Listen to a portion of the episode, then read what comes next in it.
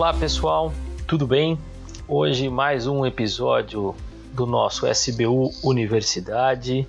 Convidamos dessa vez o Dr. João Paulo Fantin, que é uro-oncologista no Hospital de Câncer de Barretos, no IRCAD da América Latina, para falar um pouco para vocês sobre câncer de bexiga músculo invasivo, desde os aspectos cirúrgicos até os tratamentos complementares.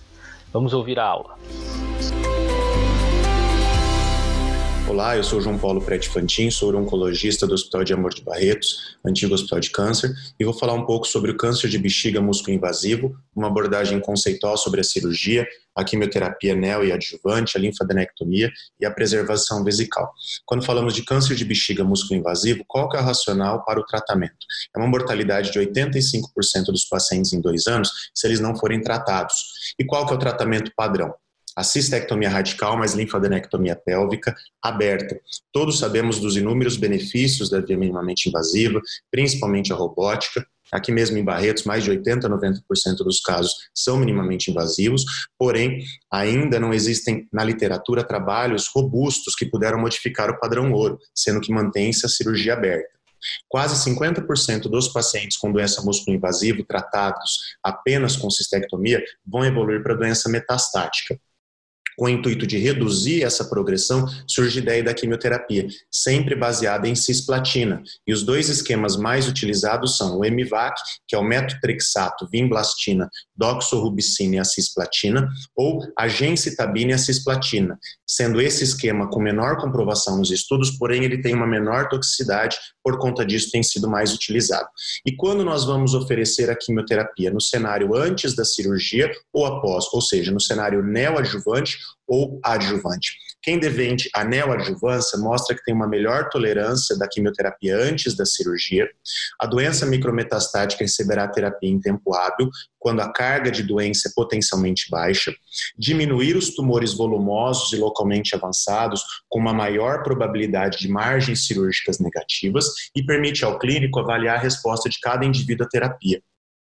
O problema da neoadjuvância é um atraso aos pacientes que não são respondedores.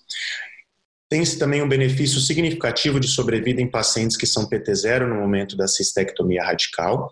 A taxa de resposta completa patológica chega em torno de 30% a 40%, e o mais importante é uma melhora na sobrevida global de 5% a 8%. Parece um dado um pouco pequeno, pouco significativo, uma melhora de 5 a 8%, mas nós estamos falando de uma melhora na sobrevida global. E por conta disso, o guideline europeu é, orienta a gente a oferecer a neoadjuvância aos pacientes T2 a T4, que são linfonodos negativos e não têm metástase, sempre quando eles são elegíveis para a terapia combinada com cisplatina. E as outras histologias? Ainda sem muitas evidências, Sabemos que o tumor neuroendócrino ele tem uma melhora na sobrevida global e queda nas taxas de doença não confinada, por conta disso nós devemos oferecer a quimioterapia neoadjuvante.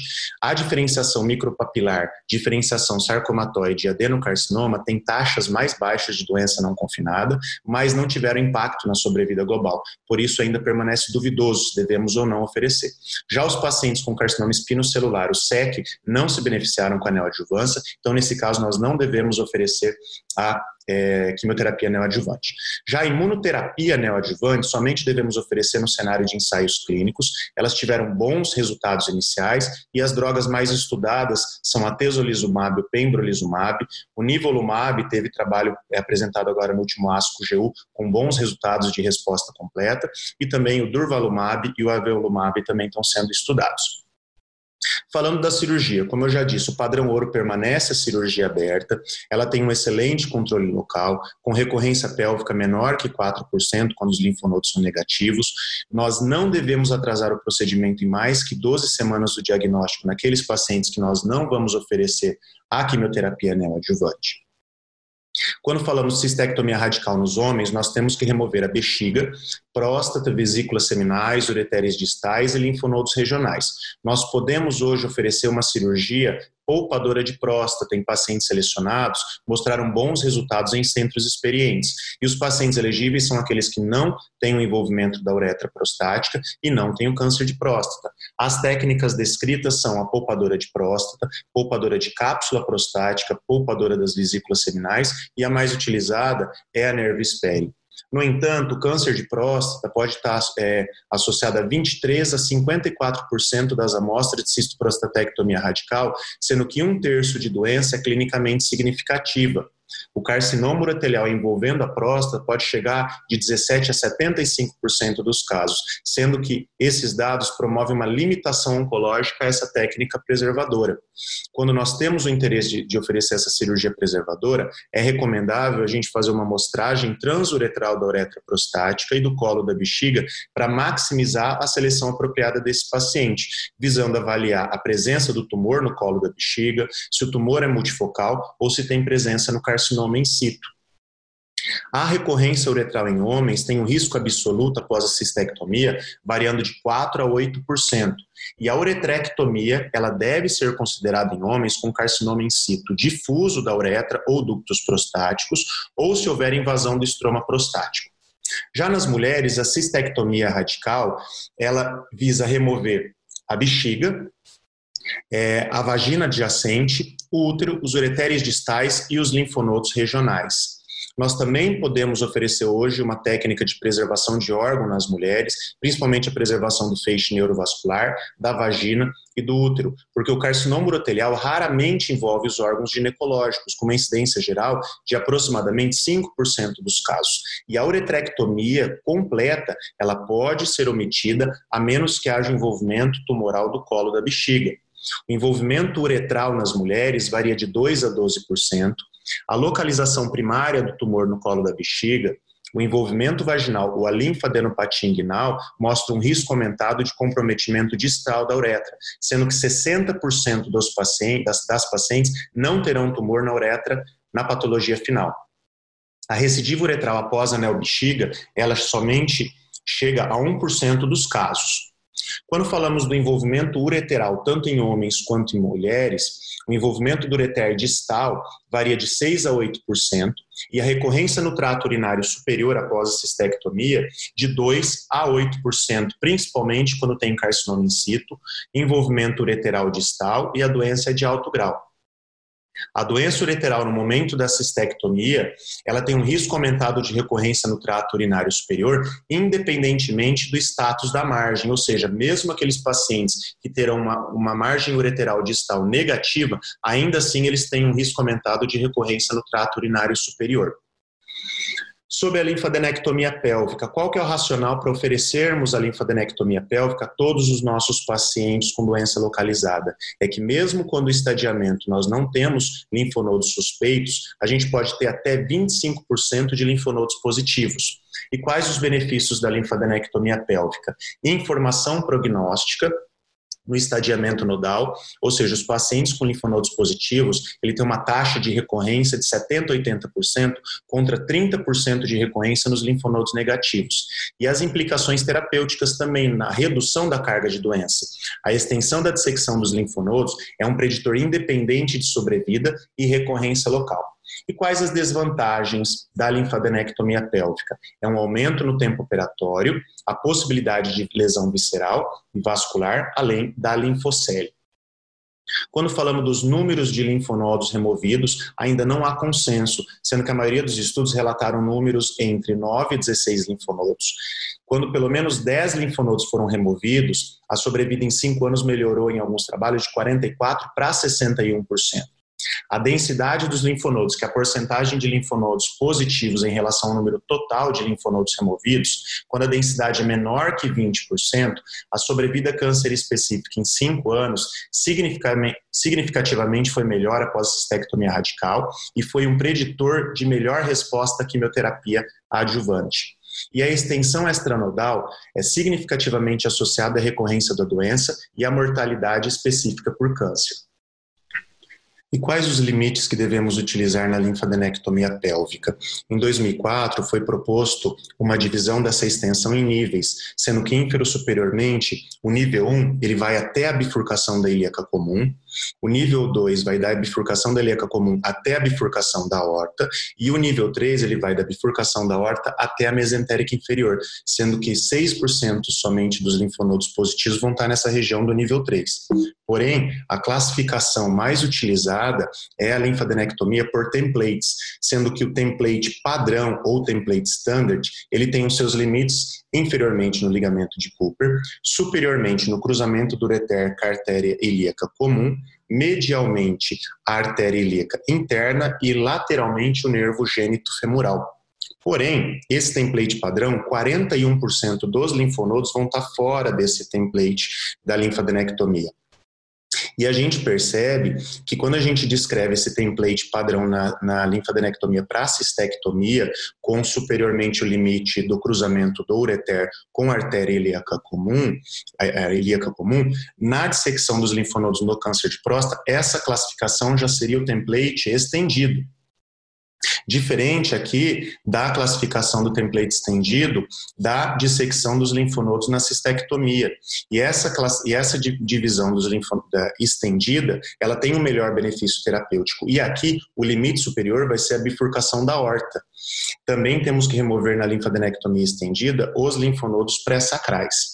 E quando a gente fala da linfadenectomia super estendida, aí sim ela vai proximamente à raiz da artéria mesentérica inferior e nenhum trabalho mostrou um benefício adicional dessa extensão de dissecção.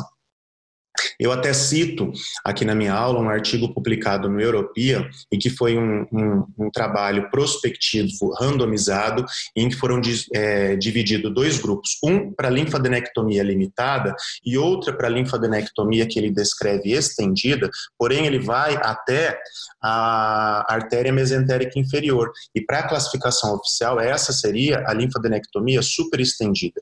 E o interessante é que mesmo com essa diferença importante dos templates, ele não encontrou uma diferença é, significativa na sobrevida global, na câncer específica e na sobrevida livre de recidiva. Por conta disso, a gente vê que esses limites ainda permanecem em debate.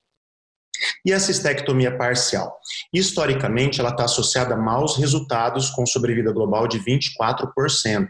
Porém, com critérios de seleção rigorosos, os resultados oncológicos de longo prazo podem se aproximar dos da cistectomia radical. E quais são esses critérios? Quem são os candidatos?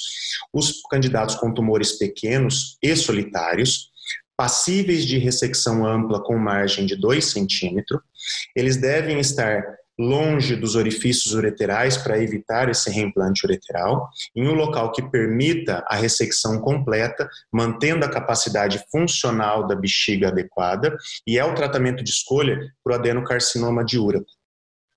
E aí, ou seja, nós finalizamos, realizamos a cistectomia radical. Agora nós devemos oferecer uma quimioterapia adjuvante aos pacientes que não receberam a neoadjuvância.